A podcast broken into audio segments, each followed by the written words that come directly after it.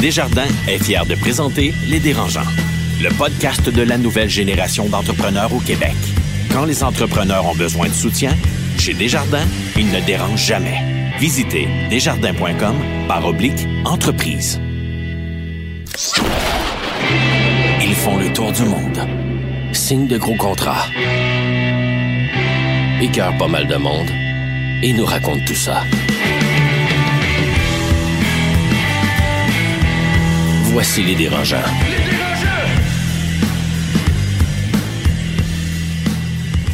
Bonjour à tous et bienvenue au dernier épisode de la première saison de l'émission Les Dérangeants, le podcast sur l'entrepreneuriat au Québec. Je me présente Mathieu Charret, journaliste au journal Les Affaires, sosie de Ryan Gosling et de Ben Affleck, ça dépend des jours, et animateur du podcast Les Dérangeants, l'émission conçue pour et par les entrepreneurs du Québec. Aujourd'hui, notre panel de dérangeants est constitué de, à la tête de Matt et mon monde, il sera vous séduire en vous susurrant des mots doux en italien au creux de l'oreille, le très charnel Carlo Coccaro. Buongiorno a tutti.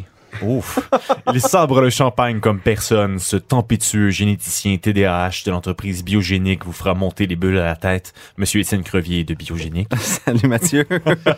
Tu lui fais monter les bulles à la tête. C'est toi hein? qui as sabré le champagne. hein, Notre champagne septième dérangeante, l'ineffable divinité de l'impression, son excellence Marie-Claude Duquet du groupe Triton. Hey, ça finit plus, j'aime Ça ça. finit plus, hein, je sais. Bonjour tout le monde. Bonjour tout le monde, mesdames, messieurs. Vous allez bien? Ça va toi? Hey. Très bien. Gros menu, mesdames, messieurs, ce soir pour ce dernier épisode de la saison. Nous recevons d'abord la YouTubeuse Emma Verdé et on discute de santé mentale et d'entrepreneuriat. Mais on commence d'abord par un petit tour de table. Madame, monsieur, votre coup de gueule ou coup de cœur de la semaine? Moi, je vais y aller avec euh, un coup de gueule. Coup de gueule. Ouais, c'est, c'est une période très achalandée, euh, comme j'avais dit dans le dernier épisode pour nous. Puis, euh, ultimement, je délègue pas assez. Je me rends compte que 50% de ma job devrait être en ressources humaines pour aligner l'équipe, pour les motiver, pour rendre leur vie plus facile, leur ouvrir des portes, et je le fais pas. Donc, euh, coup de gueule à moi de pas être un, je me trouve pas un bon gestionnaire en Je ce moment. suggère l'épisode L'enfer des, des RH. Ouais, les euh, dérangeants. je, je, je- j'ai écouté ce podcast, j'ai entendu qu'il était pas pire. Très bon. Marc-Claude? Euh, coup de cœur, coup de gueule. Ces temps-ci, euh, il y a plein d'opportunités qui se présentent. Puis moi, je suis une yes man. hein. Moi, c'est ben, une yes woman. Que je dis oui à tout, mais là, il faut que j'apprenne à l'équilibre. Ah. Donc, euh, mon corps m'a parlé dernièrement, d'où le, la petite voix un petit peu plus rauque. Parce que, ouais, c'est c'est ça qui arrive quand tu dis ah oui à tout. Fait que euh, faut que j'apprenne à un petit peu slow down. Apprendre puis, à euh, dire non. dormir. Puis, tu sais, Sois bête. Bête, moi? Ouais, t'es Peut pas, pas pas assez bête dans la vie. hein. OK, je vais me pratiquer. Je vais, je vais essayer de comme toi. Ouais. Oh! Ah. Carlo? Euh, en me préparant pour euh, le- le- l'épisode d'aujourd'hui, on parle de santé mentale, on parle de et, et ça m'a, j'ai réfléchi beaucoup à ça, puis je me suis dit coup de gueule à moi-même pour peut-être pas être prêt ou capable d'aller voir moi-même un psychologue. On dirait que je respecte beaucoup ça. Je connais plein de gens qui, je, je juge pas ça du tout. Puis je me demande si j'ai pas trop d'orgueil mal placé. Je, je sais pas si je serais capable d'y aller à temps. OK. Ça m'a fait réfléchir à ça, puis euh, C'est intéressant. je vous en parle, puis c'est pas facile. Un petit côté italien, là. Euh, Il y a quelque chose, il y a quelque Ouais. chose. euh, je, T'as une italien, gêne, je sais pas, mais euh, quelque chose qui t'empêche de faire ça? je sais, je sais pas si c'est de l'orgueil ou un, un- un mélange de, tu sais, on, on se sent tous un peu super-héros. En tout cas, moi, j'aime ça penser que je suis un, que tu sais, je suis capable de tout faire. C'est mon point de départ, mais c'est pas la réalité. Puis c'est peut-être ça. Je sais pas. Mais est-ce que tu ressens un besoin? Euh, Est-ce que, en fait, Gardons ça pour le débat. mais à, à la question, est-ce que je gagnerais à aller voir un psychologue? Moi, je pense que tout le monde gagnerait à aller voir un psychologue pour jaser avec un professionnel externe. Donc, mais j'ai quasiment le goût de le faire, mais je sais pas si je serais capable de. de En tout de cas, moi, je cherche pas cher, mais j'ai pas de licence. Je suis comme ça. Donc, t'es comme incompétent dans pas mal tout ce que tu fais, fait que j'ai pas le voir. Oh, Carlo. gratuit, c'était On gratuit. fait très courte pause et on revient sans Carlo Coccaro, mais avec la YouTubeuse Emma Verdé. Ouch!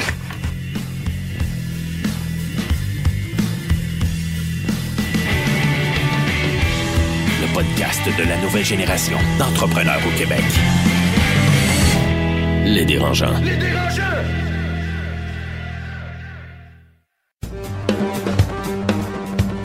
À l'école de gestion John Molson de Concordia, nous formons la prochaine génération de propriétaires d'entreprises et de gens d'affaires. Nous offrons plusieurs cours, dont un certificat de deuxième cycle en entrepreneuriat. Pour plus d'informations, concordia.ca barre oblique GCE.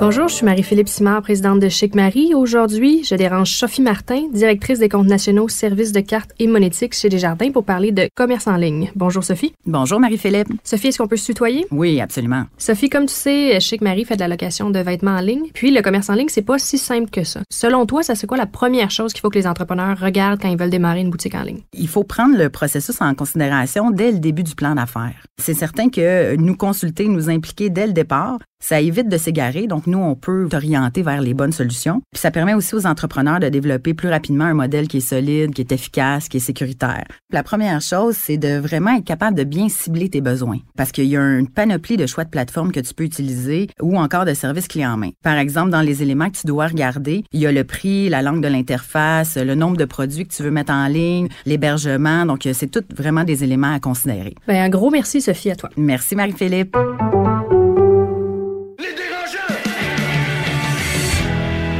Les dérangeants. L'entrevue de la semaine est une présentation de Millésime Up, la nouvelle division du groupe Millésime dédiée aux besoins de recrutement des startups.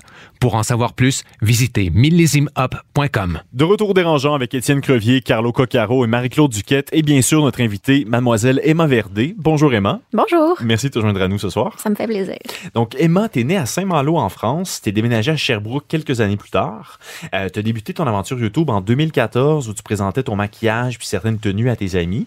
Aujourd'hui, tu comptes plus de 720 000 abonnés YouTube, 440 000 abonnés Instagram, près de 16 000 abonnés Twitter, 32 000 abonnés sur Facebook, puis tu compte- comptabilises plus de 50 millions de vues sur ta chaîne YouTube, Wow. à peu près euh, un million par mois. C'est- Félicitations. Oui, félicitations, c'est gigantesque. Euh, depuis 2016, tu as entre autres écrit un livre, lancé une collection d'articles scolaires, puis une article, euh, une article, une ligne de vêtements. Donc, Emma, explique-nous comment fonctionne le modèle d'affaires d'une YouTubeuse comme toi. Est-ce que YouTube te paye par mois, euh, te paye par tranche de clics? Euh, c'est, c'est- est-ce que YouTube, c'est la majorité de ton, tes revenus? Comment ça fonctionne un peu ce modèle-là? Tous les YouTubeurs sont payés une fois par mois par. YouTube. OK. Puis en fait, YouTube partage ses revenus. Donc il y a tout le temps une publicité devant les vidéos de qu'on peut skipper après 5 secondes, 30 secondes. Puis euh, ce, ce revenu-là, YouTube le, le sépare en deux. Donc l'argent que la marque donne à YouTube pour être devant la vidéo, euh, il y a un- une partie qui revient aux YouTubeurs. Donc c'est comme ça que les YouTubeurs font de l'argent. Il y a une deuxième façon après, c'est de faire des vidéos sponsorisées.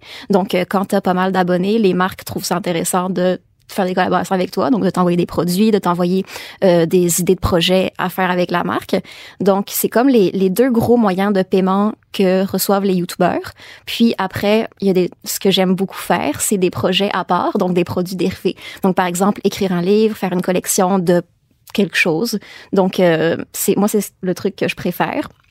Puis c'est pas mal les seuls moyens de paiement qu'un YouTuber peut avoir. Puis, est-ce que tu peux vivre de YouTube? Mhm, ouais. Au Québec? Au Québec, on est peut-être une vingtaine, cinquantaine à vivre de YouTube. Une Ouais. cinquantaine, ah ouais, quand même. hein? Moi, peut-être en- entre 20 et 50, je sais pas si Ben, quand même, quand Mais même, regarde c'est là, ouais. porte du Chanel en ce moment, là, c'est sûr.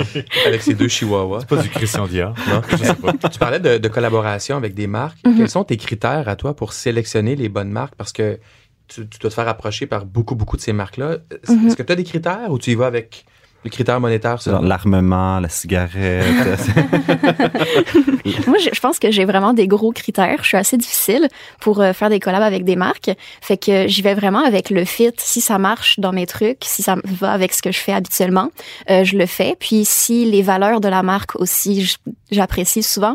Il y a des trucs que, par exemple, ces temps-ci, je reçois beaucoup de demandes pour collaborer avec des chaînes de fast-food. Puis euh, il y, a, il y a plein de gens qui le font, puis c'est bien correct de, de dire oui à ces demandes-là.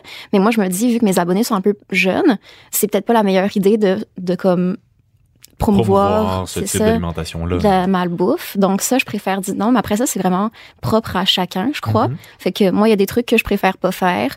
Puis hum, j'y vais avec ce qui marche dans ce que je fais habituellement, les sujets dont j'aime parler, puis mes valeurs, je pense. Est-ce que tu es régi par certaines lois, certains règlements au Canada, au Québec, sur la publicité, par exemple, la publicité aux enfants, des choses comme ça? Est-ce que tu, tombes dans cette catégorie-là ou en étant sur YouTube, vous êtes capable de d'avoir des, des valeurs un peu plus flexibles? Contourner, c'est Bonne vrai. question, Mhm. Étienne. Je pense euh, pour la publicité envers les jeunes, c'est plus flexible sur les réseaux sociaux. Par contre, il y a un truc qui est super important, c'est de vraiment bien dire aux gens que tu as été payé pour un poste. Donc moi, à chaque fois que les gens me demandent la façon où euh, tu peux voir dans le fond qu'un influenceur a fait a été payé pour faire un poste, c'est de mettre le hashtag ad ou hashtag pub. Puis euh, si la personne l'a mis, c'est qu'elle a été payée pour faire le post. Puis si la personne a été payée pour faire le post, mais n'a pas mis un hashtag pub, donc elle le dit pas, euh, ça, c'est pas correct. Ça, c'est- Mais c'est une question. C'est subtil. C'est une hein, loi. c'est- c'est assez C'est une loi? Je suis pas sûr. Ah, c'est une loi? Non, ça me surprendrait. Hmm. Non, non, c'est, elle, a- Je elle a pense que raison, c'est une mais norme, mais Ben, c'est c'est pas- du placement de c'est pas- produits. Les c'est pas placements de produits dans les films ou tout ça, y a pas, ça dit, ils disent pas que c'est du placement de produits? Non, tout à fait. Mais il y a les générique, normes euh, canadiennes de publicité, mais c'est pas quelque chose qui est exécutoire, en fait. Ils Ok. peuvent donner un jugement, mais c'est un jugement. euh, là, t'es-tu avocat? je suis avocat, secrètement. Euh, euh, Dis-moi, Emma, euh, t'es représentée par l'agence Slingshot. Mhm. Euh, pourquoi? Tu avais besoin d'avoir un quoi C'est une agence. Explique-nous un peu qu'est-ce qu'ils font pour toi, finalement. Euh, ils m'ont contacté à un moment où, comme ma chaîne YouTube euh, explosait, c'était un moment où j'avais vraiment, vraiment beaucoup de nouveaux abonnés, puis j'avais décidé euh, d'arrêter l'école un petit moment pour me concentrer là-dessus, parce que j'avais des propositions de projets que je trouvais vraiment intéressants, puis j'avais pas envie de, de perdre ces projets-là. Donc, ils sont arrivés à un moment où j'avais tellement, tellement de, de demandes, puis de mails, fait que le Slingshot, il gère vraiment la partie plus les, relations avec les marques. Il gère mes mails, il gère les, les contrats, donc il y a un avocat qui doit regarder les contrats, il me donne des conseils sur ce qui est ce, que je devrais approuver, ne pas approuver, tout ça. Puis euh, la partie contenu, c'est vraiment moi qui le fais à 100%. Donc on se partage un peu le travail. Puis évidemment, ils prennent un pourcentage sur les contrats qu'on fait. Et quand tu as une marque, euh, tu fais, tu fais du sponsoring, là, Mhm. une marque par exemple, est-ce que tu penses que ça décrédibilise aux yeux de tes auditeurs? Est-ce que toi, quand tu regardes tes YouTubers, tes YouTubeurs préférés, Mhm. c'est quelque chose qui te dérange? Ça me dérange s'il y a vraiment un mauvais fit. Si on voit que c'est une pub, que c'est comme forcé ou que ça ça marche pas Que avec ce que la pas, personne fait, c'est ça? Mhm. Je trouve que c'est ça décrédibilise beaucoup. Oui, quand on, on sent que la personne l'a fait un peu parce qu'il y avait un, un gros chèque, je trouve que je trouve ça comme ça ça se voit tout de suite. Donc euh, C'est quoi un gros chèque dans ton domaine? euh, C'est-tu 50 000? Est-ce que c'est 100 000? Est-ce que c'est 25 ça 000? dépend vraiment de, du nombre D'abonnés. je crois. OK. Mhm. Que, même, disons, sais- t'as combien d'abonnés, toi, YouTube? Euh, YouTube, 700 000. OK. Disons, un, un- quelqu'un qui a un million d'abonnés YouTube, est-ce, qu'il peut, est-ce que c'est crédible de penser qu'il peut avoir un chèque de 50 000 pour un placement de produit ou c'est plus 25 ou c'est Ben, c'est le coût 100 par 000? 1000 que tu payes ultimement. Fait que, si c'est 700 000, un bon coût par 1000, ça va être 5 par 1000. Fait que fais le calcul. Mais est-ce que c'est ça? Je dirais, faudrait demander à quelqu'un qui a un million d'abonnés. Sur On peut aller à YouTube, par 750 000 si tu veux aussi. Sur YouTube, par contre, il y a, il y a un moyen vraiment simple de le savoir. C'est à peu près 1 dollar par 1000 vues. Donc, on peut regarder le nombre de personnes, le nombre de vues euh, par mois que la personne a. Puis, ça te donne une bonne moyenne du montant qu'elle fait. Mais pour des marques, c'est vraiment difficile. Parce qu'il y a des marques, par exemple, comme du fast-food, où ils savent que les YouTubeurs sont hésitants à, à sponsoriser ce genre de choses-là. Ils vont mettre les prix vraiment Plus plus, haut pour que les gens plus Les valeurs oui. flexibles, finalement. C'est ça. Alors que quelque chose comme euh, une marque bien normale que qui euh, fit avec à peu près tout le monde, ça, ils mettent des prix un peu plus raisonnables. Donc Puis- ça, ça dépend. Donc, dis-moi, pour un entrepreneur PME au Québec, qu'est-ce que Emma Verdé peut faire pour lui ou pour elle, justement? Est-ce que ça t'arrive d'approcher des marques pour dire comme, hey, j'aime vraiment ton produit, j'aimerais ça qu'on travaille ensemble? C'est quoi ton pitch de vente pour moi, Étienne Crevier, PDG de Biogénique, qui a envie de travailler avec Emma Verdé? Hum, je dirais, moi, c'est assez rare que je vais vers les marques parce que je suis très difficile sur You're les contrats that que je cool. fais. Non, non, c'est vraiment pas ça. hey. Non, je préfère, euh, je préfère vraiment faire des projets comme des, pro- des euh, produits dérivés ou euh, ma collection de vêtements. J'aime vraiment ça aussi. Donc, je fais pas souvent des collaborations avec des marques. Puis, si par exemple il y a une marque que, que j'adore, que j'aime vraiment, que j'utilise de toute façon, puis que ça fitterait vraiment dans mes trucs, c'est sûr que j'irai vers cette marque-là. Puis, je crois que le- la première chose qu'un influenceur donne à une marque, c'est euh, le public cible, puis hum, son nombre d'abonnés. J'imagine c'est statistique. Est-ce que ton public cible évolue? Parce qu'ultimement, est-ce que dans cinq ans, tu vas toujours toucher la même clientèle? Ben, j'ai remarqué que mon public vieillissait un peu avec moi. Donc, je crois qu'il est euh, soit un peu plus jeune que moi, je dirais 50 un peu plus jeune que moi, donc 13 à 17. Puis euh, le reste, c'est vraiment en haut de 17, donc euh, c'est moitié-moitié. Puis ils vieillissent un peu avec moi avec le temps. Je me, je me souviens quand j'avais commencé ma chaîne, mon public était un peu plus jeune. Puis là, plus je vieillis, plus je change mes sujets, je fais d'autres choses. Les gens vieillissent un peu avec moi, donc il y a des gens plus vieux qui me suivent de plus en plus. En prenant la maturité, les gens Mhm. suivent. C'est ça. Ils grandissent avec toi. C'est Mhm. comme Harry Potter. Puis quand tu as commencé, tu avais quel âge exactement?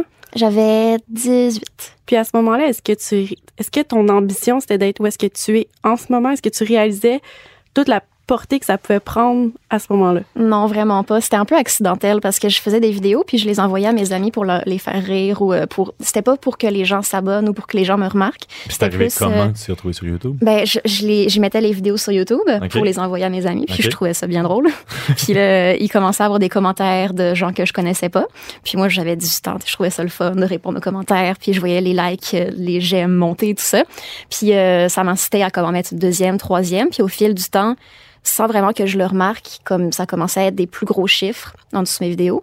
Puis les marques ont commencé à me contacter. Ça s'est vraiment passé graduellement, Puis- sans que je le remarque trop. Quand est-ce que tu t'es rendu compte que, oui, tu étais YouTuber, mais en plus que tu es devenu entrepreneur? Parce que quand tu as commencé tes marques, c'est ce que tu es devenu en même temps. Mais Est-ce que ça, tu t'en rends euh, compte? Je pense que je, je m'en suis rendu compte quand les gens autour de moi comment- commencent à me le dire, des gens plus vieux ou plus euh, qui sont des gens entrepreneurs ou qui travaillent un peu plus dans, dans le domaine. Le journal Les Affaires t'appelle pour une entrevue. C'est ça. On va se parler après l'épisode. À ce moment-là, je le remarque. Mais au début, je, je, je, je- je pense pas que le premier mot qui venait en qui me venait en tête quand je parlais de mon métier, c'était euh, entrepreneur. Te considères-tu maintenant plus entrepreneur? J'imagine, si les gens me le disent. OK. Est-ce que tu fais ça- toi-même, tu te définis pas comme ça? Ben, je dirais, souvent je dis plus influenceur. Influenceur. Personnalité Mhm. publique. euh, Ouais, mais depuis que j'ai comme euh, ma collection de vêtements puis ma collection d'activités scolaires, j'imagine que ça, ça rentre plus dans la catégorie entrepreneur. Je te confirme, oui. C'est... Oui. Moi, j'imagine. Est-ce que tu fais ça à temps plein? Est-ce que c'est vraiment une- maintenant une occupation à temps plein? Tu Mhm. n'es tu n'es dédié qu'à ça? Ouais. Oui. mhm. OK. Est-ce que tu as une équipe autour de toi? Euh, à part le Slingshot qui gère beaucoup mes contrats avec des marques, non, j'ai rien, euh, j'ai Ah, personne ouais, d'autre. one. Tu fais le montage, tu fais Ouais. le tournage toi-même. tu Pour mes vidéos, je fais tout, tout, tout. Euh, ma collection d'articles scolaires, le Slingshot m'aide un petit peu avec ça. Euh, beaucoup, en fait. Puis, euh, Juste un peu, là. ma collection de vêtements, j'ai décidé de faire ça comme toute seule, complètement. Ça veut dire quoi? Toute seule, tu as dessiné les vêtements? Ouais. Tu les couds mhm. toi-même? J'ai engagé une couturière, j'ai engagé... Euh, ouais. Wow. Fait que je l'ai fait faire à Montréal, Ouais, t'es allé chercher les tissus. Mhm. puis, ouais, Ok, Ouais. t'es vraiment un entrepreneur, là. On va Ouais, au clair non. tout de suite, là. T'es vraiment un entrepreneur. Puis quand Euh, t'es une YouTubeuse, c'est, c'est qui ta compétition? Qui tu comptes? C'est, c'est- Hum, ben, Est-ce que, que... entre YouTubeurs, vous êtes des compéti- vous compétitionnez? Ou, euh, Non, vraiment pas. On, on se connaît beaucoup, les youtubeurs au Québec. Puis euh, on, on se voit aussi euh, beaucoup. Là, on filme des vidéos ensemble, on, on fait des événements, on sort ensemble, tout ça. qui qui a mais- d'autres? Fred Bastien? euh, ouais, Fred, je l'aime beaucoup. Cam Grande-Brune aussi, qui est la copine à Fred. Euh, Amélie Barbeau, Jessie Bou, euh, Gloria Bella. En tout cas, on est, on est beaucoup, puis on se connaît tous. Puis il n'y a pas de compétition, je pense, parce que c'est pas comme euh, à la télé où il y a un poste pour telle émission, puis là, c'est comme tout le monde fait son audition, puis il y a une personne. On a tous notre plateforme, donc Mhm. on a, puis euh, on a C'est- chacun C'est toujours aussi. du euh, sur demande, donc c'est toujours disponible. Comme tu dis, c'est C'est pas comme à la télé où tu dois choisir entre deux. euh, non, entre on a deux. chacun notre chaîne, puis on met ce qu'on veut, puis j'imagine, euh, c'est ça, les gens choisissent. Finalement, tu es une compétitrice de TVA ou de Radio-Canada parce qu'une une marque, au lieu d'investir à la télé, va investir avec toi sur YouTube. Mhm, Peut-être. Mais en même temps, j'aime être à la télé des fois, puis faire des trucs. euh, par exemple, j'aime beaucoup Vrac. Fait que euh, j'aime faire des collabs avec eux. Donc, je, je dirais que je. J'ai pas envie de dire que je suis leur compétitrice. On. C'est sage, c'est sage. Euh, Est-ce que c'est plus payant euh, tes produits dérivés ou YouTube? Hum, ça, ça dépend encore à quel niveau. OK. À mais niveau? hum, à mon niveau, c'est plus payant des produits dérivés. OK, Oui. que YouTube. Mhm. OK, OK. Ça dépend ce que tu fais aussi parce que, par exemple, ma compagnie de vêtements, euh, j'ai investi beaucoup d'argent là-dedans. Donc, au début, non, c'est comme euh, typiquement entrepreneur. Donc, euh, Ouais. au début, non, mais euh, ça dépend quel genre de produits dérivés tu fais. Tu vis bien finalement Mhm. de ça. En ce moment, tu vis très très bien, Ouais. confortable. Mhm. Est-ce que ça te fait peur un peu dans quelques années d'être un peu, euh, je veux pas dire has-been, là, mais euh, d'être un peu dépassé ou t'es plus à la Même, mode? même et- technologiquement, ça sera peut-être plus Même- YouTube. être Exactement, ça peut être Ouais. d'autres plateformes. Pokémon C'est-tu un Go. plan B? Ben, moi, je, je m'attends tout le temps au pire. Donc, euh, je me dis que euh, ben, quand j'avais arrêté T'es vraiment un l'école, entrepreneur. Ouais, quand j'avais arrêté l'école, je me disais comme j'arrête pas l'école, c'est sûr que je vais y retourner à un moment. C'est juste que là, je mets ça sur pause parce que j'ai envie de, de saisir les opportunités qui arrivent en ce moment. Mais euh, j'imagine que si à un moment, dans comme que ce soit dans six mois ou dans quatre ans, si tout ça commence à, à arrêter un peu, euh, je retournerai sûrement à l'université. ça que- me dérangerait pas plus que ça. Est-ce que tu sens un risque d'être de, de faire une dépression si tu pas assez de likes? Tu sais, souvent, on dit que le like est comme un, un stimuli dans le cerveau pour n'importe qui parce que, mon Dieu, c'est un, c'est un rush d'attention. Ouais. Est-ce que de ton côté, si t'en as pas assez, c'est comme ça l'effet pervers de dire, Bon, qu'est-ce qui se passe? Où est-ce qu'on devient technodépendant, c'est ça, à faire Je ça? pense pas parce que au, au départ, je faisais vraiment pas ça pour avoir l'attention sur moi. Fait que euh, je Mais au pense fil pas du que ça. temps, ça se développe pas? Pour moi, non, en tout Non? cas, non. Ok. Fait que Tu je réussis à pense. faire euh, coupure, là. mhm. Mais Carlo prend des notes, là. Oui, Donc là, à plus court terme, tu bon, t'es es influenceuse, t'es youtubeuse, t'es entrepreneur, je te le confirme. Où est-ce que tu te vois à plus moyen terme? Ben, j'aimerais beaucoup continuer à évoluer euh, mon mes ab- comme l'âge, euh, comment on dit ça, à évoluer mon public. Ton persona. Ouais, c'est ça. Puis euh, continuer à faire des choses qui me passionnent, qui que j'aime, pour que mon public euh, s'intéresse toujours, puis grandisse avec moi un peu. Puis, euh, fait je pense que plus tard, j'aimerais euh, continuer un peu ce que je fais, mais peut-être plus mature ou euh, parler de sujets qui que, que j'aime à ce moment-là. Mm. Et moi, dernière question, t'es es devenu une marque en soi? Euh, la marque Emma Verdé. Euh, Est-ce que c'est difficile d'être, un, aussi exposé que ça, donc exposé à la critique, puis on sait que sur Internet, ça peut être assez virulent, là, Mhm. de un. Puis de deux, est-ce que c'est frustrant des fois de pas pouvoir sortir en pyjama dehors aller au dépanneur? Ou tu sais, il faut toujours que tu soignes ton image? tu sais? Ouais, ben j'avoue que ça c'est c'est peut-être le, le côté de la job que je trouve le plus difficile. Surtout euh, j'habite dans un quartier qui est vraiment familial, fait qu'à chaque fois que je sors, tantôt je suis pour venir ici, je suis sortie, puis il y avait des petites filles devant chez moi, puis c'est toujours le fun, mais en même temps des fois ça crée vraiment un un genre de ma c'est c'est plus juste mon métier qui a changé, c'est mon mode de vie, c'est plus la c'est vraiment plus comme avant, puis ça va pas redevenir comme avant tout de suite. Mhm. Fait que des fois, je trouve ça un peu difficile. Je suis quand même quelqu'un qui aime être toute seule, qui aime, euh, qui, qui a pas besoin d'attention. Fait que des fois, avoir. solitaire. là. Mhm, puis j'aime ça. Donc, des fois, avoir trop d'attention d'un coup. Euh, je me rappelle comme les, les premiers meet-up que je faisais, euh, c'était pour mes signatures de livres. Puis quand j'arrivais, puis qu'il y avait comme des centaines et des centaines de personnes, puis je pouvais faire des photos pendant cinq heures, à la fin, je me sentais un peu bizarre d'avoir autant d'attention. Épuisé. Ouais. Puis, je, puis euh, je, je sais pas si j'aime ça ou si j'aime pas ça. OK, OK. À découvrir dans un prochain article du Journal des Affaires. Donc, euh, merci beaucoup, Emma Verdé, pour ton passage à l'émission. Euh, nous, on fait une courte pause, puis on se retrouve pour discuter d'entrepreneuriat et de maladies mentales. Pour la discussion, les PDG se cachent pour pleurer. Le podcast de la nouvelle génération d'entrepreneurs au Québec. Les dérangeants.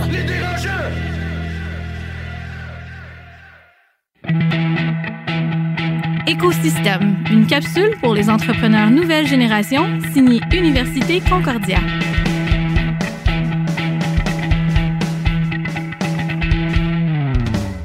Bonjour, je suis Charles Beerbrier, entrepreneur en résidence, Banque nationale, pour l'école de gestion John Molson à l'Université Concordia. Une question que les jeunes entrepreneurs me demandent souvent est qu'est-ce qui m'a fait prendre le saut pour partir ma business? Alors, j'ai pris le pas dans l'entrepreneuriat parce que j'ai toujours voulu poursuivre ma passion pour la fabrication de la bière, combiner ça avec le démarrage d'une entreprise. Alors, pour moi, c'était vraiment de contrôler mon propre destin. Pour plus d'informations, concordia.ca barre oblique GCE.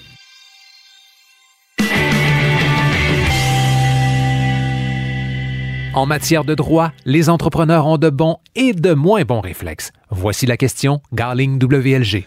Alors, comme vous le savez maintenant, euh, nos amis du cabinet Garling WLG euh, ont une question pour nous à chaque épisode. Cette semaine, euh, ils nous demandent, à part l'argent, qu'est-ce qui nous sépare d'une première ou d'une deuxième fusion-acquisition? Parce que toi, Marc-Claude, t'en as déjà fait une, un, un achat, une acquisition d'entreprise? Oui, moi, à 26 ans, j'ai fait la première, euh, ma première acquisition d'entreprise, entreprise familiale. Respect. Respect. Thanks. Puis, euh, moi, je suis déjà même en mode acquisition là, pour la prochaine année. C'est quelque chose que j'aimerais recommencer. Euh, pour l'acquisition, honnêtement, je me suis tournée à des tonnes de professionnels. Donc, que ce soit avocat, comptable, fiscaliste, notaire, euh, je me suis vraiment bien entourée et je leur ai fait confiance de A à Z. Oui, parce qu'on peut pas tout savoir, tous les, les, les, les- les tenants aboutissants d'une fusion d'acquisition. Je sais pas si tu as déjà fait ça, toi, Étienne? Ben, c'est extrêmement complexe. Puis la, la croissance par acquisition est un thème assez récurrent. là. La, la consolidation d'un marché, puis d'aller chercher du, d'acheter du BAYA pour aller chercher, améliorer ta situation. Euh, tu sais, on regarde dans le pharmaceutique, ça se fait tout le temps. Nos amis qui ont acheté Poker Stars de Montréal, euh, c'est, c'est, de mon côté, qu'est-ce qui me bloque, c'est vraiment de trouver le bon projet parce que après ça, c'est c'est tellement complexe, c'est tellement monstrueux, des, du M&A que si c'est pas un si c'est pas dans ton plan stratégique, fais-le pas. Tu sais, de faire Mhm. une fusion-acquisition parce qu'on t'arrive avec un projet. Tu j'avais un, mentor qui m'avait dit écoute tout le monde qui vient te voir. Tu pose des questions, prends le temps de t'asseoir. Ils vont te donner de l'information intéressante. Mais là, de vraiment changer ton plan, changer ta, ton, ton, roadmap pour embrasser une fusion-acquisition, non.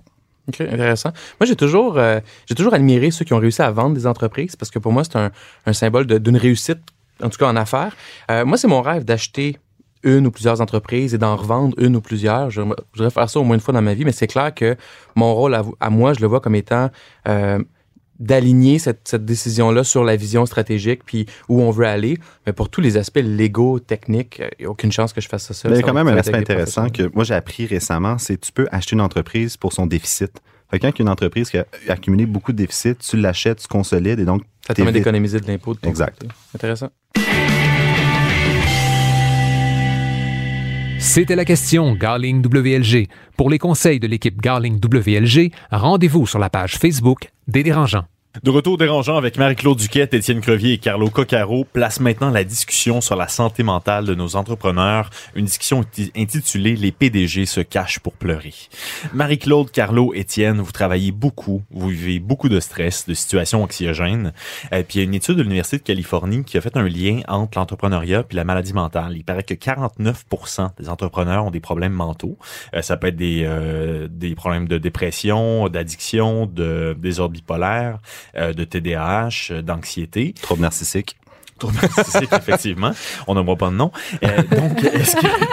Il, se- il se connaît bien, en tout cas. oh, il se connaît, Carlo. Et est-ce que, donc, est-ce que de parler de ces problèmes de santé mentale, c'est encore un sujet tabou dans le monde de l'entrepreneuriat? Oui. Oui. Oui? Totalement. Ouais? Oui. Pourquoi? Ben, j'étais allée à une conférence une fois avec Dominique Gagnon, justement, qui aborde le sujet que on est 49 atteints de maladie mentale. Puis dans la salle, il dit Qui ici est atteint de maladie mentale?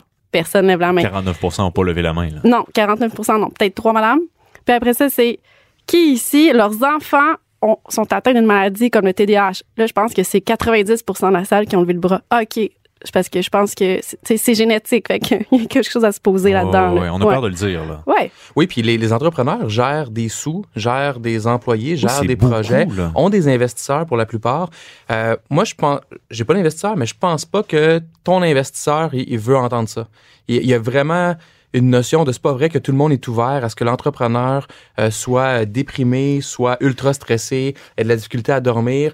Euh, il des fois, il faut le cacher parce que faut aller chercher de l'aide. Là, on s'entend. Je pense que tout le monde valorise ça. Mais en même temps, il y a un tabou. Chez les hommes, il est encore plus grand, mais il y a un tabou parce que euh, c'est de la même façon que les, les, les grands sportifs de haut niveau, euh, ils vont pas dire ces affaires-là. C'est trop tabou dans leur milieu. C'est-tu vrai, Marc-Claude, que c'est plus facile pour les femmes de le dire? Je ne sais pas. J'ai pas l'impression que c'est plus facile. Est-ce qu'on est plus ouverte, par exemple, à aller chercher de l'aide? Peut-être.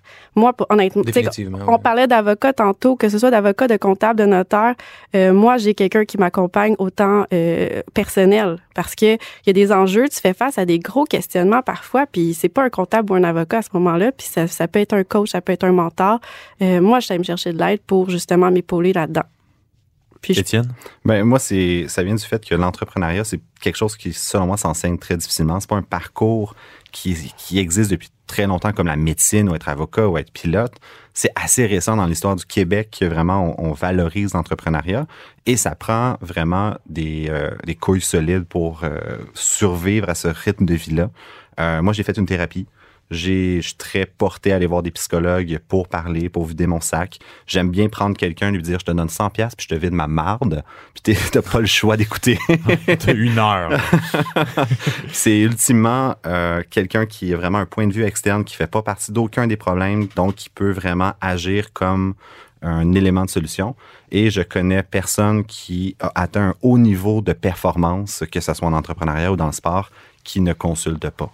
Donc, euh, c'est C'est une, c'est une solution, là. c'est une solution et le fait que ça soit pas implicite dans le processus de dire, écoute, si moindrement que tu atteins 10 employés, prends-toi un thérapeute. Comme ça vient avec. Ah oui, tant que ça? Ah ouais. Selon moi, c'est. Il y a un lien direct en disant j'ai j'ai à dealer avec une masse salariale, Un- un minimum un de- payroll, des gens qui, une famille, tu sais, je prends juste Olivier, mon, qui est mon directeur des technologies, mon CTO en anglais.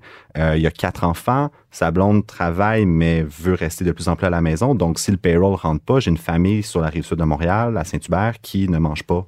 Euh, six personnes ne mangent pas ce soir. Donc, C'est intéressant ce que tu dis parce que c'est c'est justement éviter d'at- d'attendre trop longtemps, c'est de prévenir, c'est d'aller chercher de l'aide, c'est d'aller. Puis moi, je me suis laissé dans mes notes, je pense que je vais pas assez chercher d'aide euh, en prévention, en support. Il y, a, il y a vraiment de l'orgueil dans mon affaire qui est pas sain. Tu sais, pour- juste pour le rachat d'entreprise, tu sais, c'était avec ma mère. C'était conflictuel. On a vécu des tonnes d'émotions. Puis, je suis allée chercher de l'aide, dire là, je suis plus capable. là. Je vais y arracher Comment, la tête. comment je peux la placer? Puis, non, mais là, je dis, là, je- ça continue de même. Il y en a une ou l'autre qui, qui survivra Saute, pas. là. I know a guy who know a guy. ça- ça- Oui, c'est ça, Il fait ça de son sideline, hein, Étienne. hein. c'est, c'est, c'est beau le stress, dans un sens, parce que ça peut être un moteur. C'est c'est un moteur. C'est C'est un un- moteur, hein. Puis, on le voit, les journalistes, c'est leur deadline, les entrepreneurs, et tu as besoin de décrocher des contrats si tu veux que ça fonctionne. C'est des revenus. Des revenus, évidemment, mais il y a des limites aussi. C'est quand est-ce qu'on est-ce qu'on se rend compte qu'on a dépassé la limite un moment donné? Est-ce qu'il y a des signes avant-coureurs? Puis comment on fait quand on a, il y a trop de stress? Moi, j'ai une anecdote euh, avec ça. C'est, j'ai toujours dit depuis, ça fait, mettons, euh, ça fait 12 ans, moi, que je suis entrepreneur. Dans les euh, 7-8 dernières années, à tout le monde qui me demandait, ça te stresse tout ça? Je dis non, pas, le stress m'atteint pas. Tant que je vis avec le worst case scénario, donc le pire des résultats, si je suis capable de l'accepter, je fais, OK, ben, la vie est belle, tu sais, je, vais m'arranger avec ça. Mais deux fois dans ma carrière d'entrepreneur, j'ai vécu du stress. Euh, en 2008-2009, euh, cours supérieur, euh, poursuite contre poursuite. Ça a duré un an. L'enfer. L'anecdote en lien avec ça, c'est. Ça faisait 9-10 mois que ça durait. Je marchais avec ma femme et mon premier garçon qui était bébé à ce moment-là. Puis je disais à ma femme, je disais, c'est quoi Isabelle? C'est ça ma vie. Je veux plus que ça se reproduise. C'était pas réglé encore. On savait pas, on savait pas que ça allait se régler.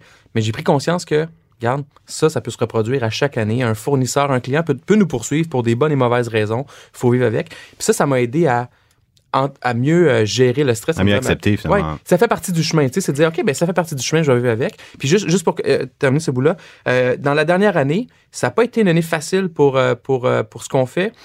J'ai vécu un stress qui était plus financier.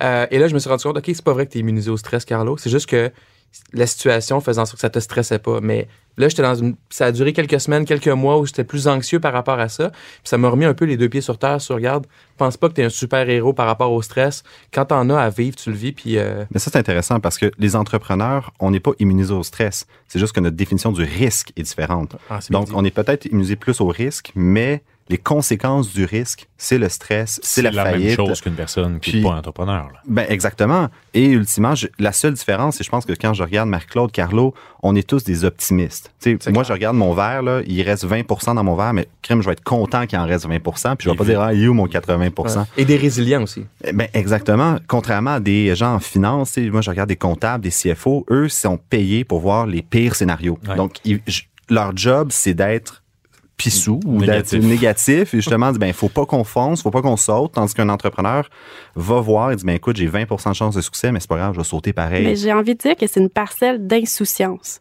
Ben, on, est, oh, on est insouciant. C'est c'est de l'insouciance. c'est- c'est- Je pense que c'est de pas. Ben c'est ça, une fois, j'ai j'ai répondu à un article, puis j'ai dit, ah, j'ai naïvement, puis non, j'étais pas naïve, j'avais tout analysé, mais honnêtement, même si j'avais tout analysé, j'étais un peu insouciante. Puis il faut cette insouciance-là, parce C'est que sinon, on ferait rien. Mais c'est la différence dans le stress qu'on vit, c'est un stress qu'on a choisi. Puis en plus, on est en contrôle souvent. On est souvent dans le poste conducteur. Donc ça, c'est une, c'est une façon qui nous aide On à a une gérer le impression de stress. contrôle. Ben, on l'a plus que nos employés. Oui. Donc, ça, ça nous- en tout cas, moi, ça m'aide à gérer ce stress-là. Euh, mais il est là, puis des fois, il arrive, puis il nous, nous frappe d'en face plus vite qu'on pense quand on l'anticipe pas bien. Avez-vous déjà vécu vous-même des épisodes personnels de dépression, de burn-out, de, de difficultés quelconques? En rétrospective, je dirais que probablement Ouais. que j'ai eu un trouble dépressif à un moment donné. OK. Euh, Est-ce que j'ai été médicamenté? Non. Est-ce que ça a été diagnostiqué? Non. Mais euh, de dire que, mon Dieu, j'avais envie de dormir 12 heures par jour, euh, que j'étais... C'était vraiment... Ça faisait deux ans que Biogénique était dans mon sous-sol. Je me levais tous les matins. Il y avait... On est, à la fin, on était rendu 15 qui rentraient chez nous tous les matins pour travailler avant qu'on déménage. J'étais incapable de dormir. Euh, J'allais faire des siestes. C'est combiné avec une apnée du sommeil qui a été diagnostiquée ensuite. Puis, euh, quand Biogénique est déménagé, j'ai été diagnostiqué mon trouble du mon, mon apnée. Là, j'ai commencé à mieux dormir. Puis au contraire, ce qui est drôle, c'est que ça l'a sorti de l'insomnie. Parce que là, je commençais à mieux dormir, avoir un sommeil récupérateur. Puis là, je me rendais compte que, mon Dieu, non, c'est le contraire. Je fais de l'insomnie, en fait. Puis euh, de là qui a, qui, qui, qui a amené plus la, la thérapie. Puis, euh, Ouais, ben moi aussi, est, j'ai eu un épisode plus difficile. Puis euh, c'est là que j'étais allée me chercher de l'aide. Puis euh, Qu'est-ce que tu as fait? Ben, j'étais allée me chercher un psychologue. Euh, J'ai, euh, j'ai, Qu'est-ce que tu lui as aussi dit? On s'en parle en On s'en tantôt, ouais. la relation avec ta mère, là. mais ça faisait partie. Non, ben, c'est aussi des questionnements. Tu sais, C'est on est. euh, c'est difficile, c'est ben, familial aussi Il y a comme ça, transfert. puis c'est c'est ça toute ton question. Est-ce que c'est ça que je veux faire? Est-ce que je suis le chemin qui est ma destinée ou c'est vraiment qu'est-ce que je veux faire?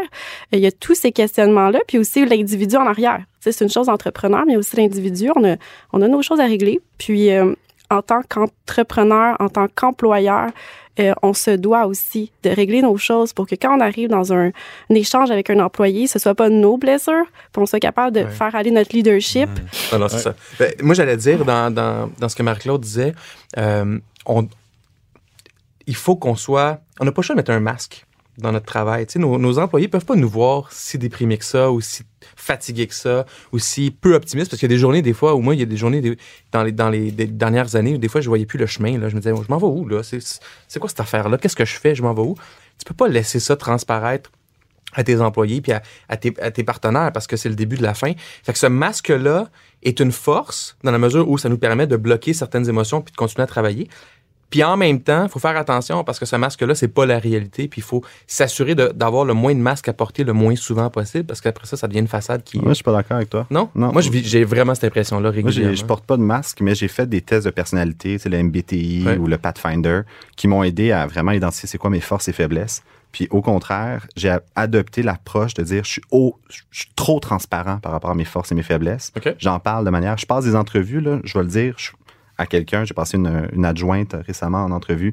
Je dis écoute, je suis pas organisé, je suis en retard. euh, j'ai de la misère vraiment à répondre à temps à mes courriels. Tu postillonnes. Je postillonne, j'ai une odeur corporelle douteuse. Euh, Es-tu capable de dealer avec ça? Puis, tu sais, tu le sais dans quoi tu Ouais. t'embarques. Et comme ça, ça me permet de justement de pas avoir à porter de masque. Et l'équipe a généré une imputabilité par rapport à ça. C'est intéressant, mais moi, mon point, c'était plus, euh, tu sais, des fois, on se questionne sur le futur de l'entreprise, on se questionne sur le chemin, on, se questionne- on vit des moments difficiles. Moi, j'ai de la difficulté à faire transparaître ces moments difficiles. Mais moi, je pense que je me trouve un peu entre vous deux. Tu sais, je suis comme toi, je vais me laisser un, tu sais, un petit, euh, mon petit jardin secret sur justement mes questionnements. Puis, mais je vais quand même partager avec mes employés. Tu sais, moi, je suis TDA aussi. Fait que au bureau, ben non, je suis pas tout le temps organisée, c'est le bordel. Puis venez-moi en aide. Puis je le dis, je le colle. Je dis, ok, aujourd'hui c'est pas une bonne journée, j'ai besoin d'aide. Ah ouais, je le Ah oui, dis, ok. je crie. Ouais, vraiment. je dis, venez m'aider. C'est le bordel, c'est, tu sais. C'est puis- encore mon orgueil, moi, qui m'empêche de faire quelque chose. Avez-vous déjà pris un moment ou une journée de, de congé santé mentale parce que vous étiez plus capable? Oui. Oui? Oui. Récemment, en plus, euh, où est-ce que. Je, je l'ai dit au monde, j'ai texté mes associés, puis j'ai dit euh, j'ai besoin que vous steppez up, aujourd'hui. Ça, ça, ça passe pas. Puis souvent, c'est.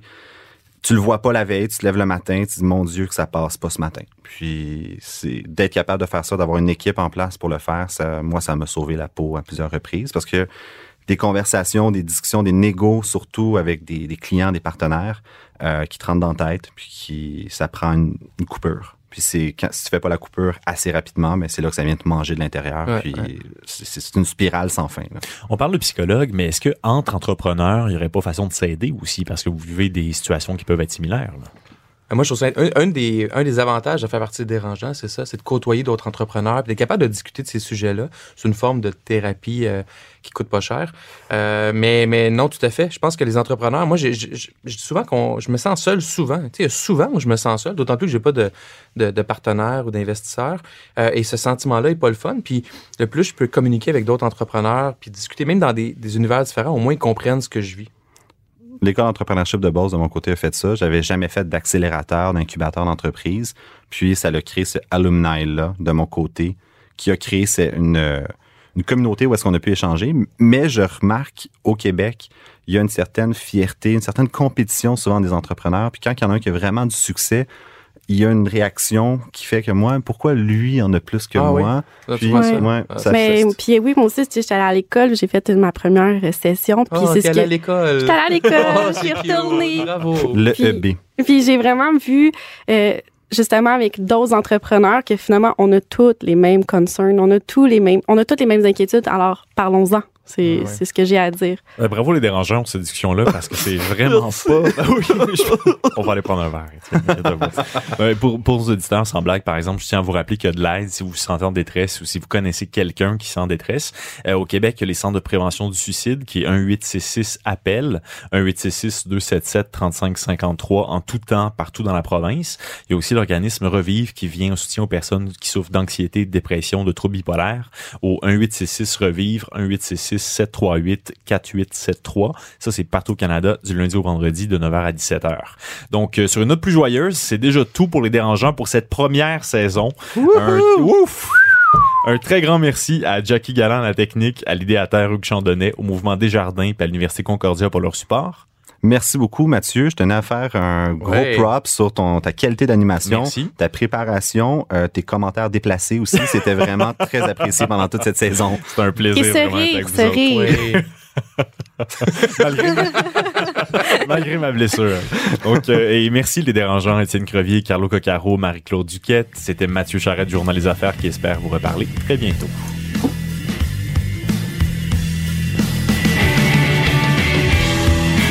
De la nouvelle génération d'entrepreneurs au Québec. Les dérangeants!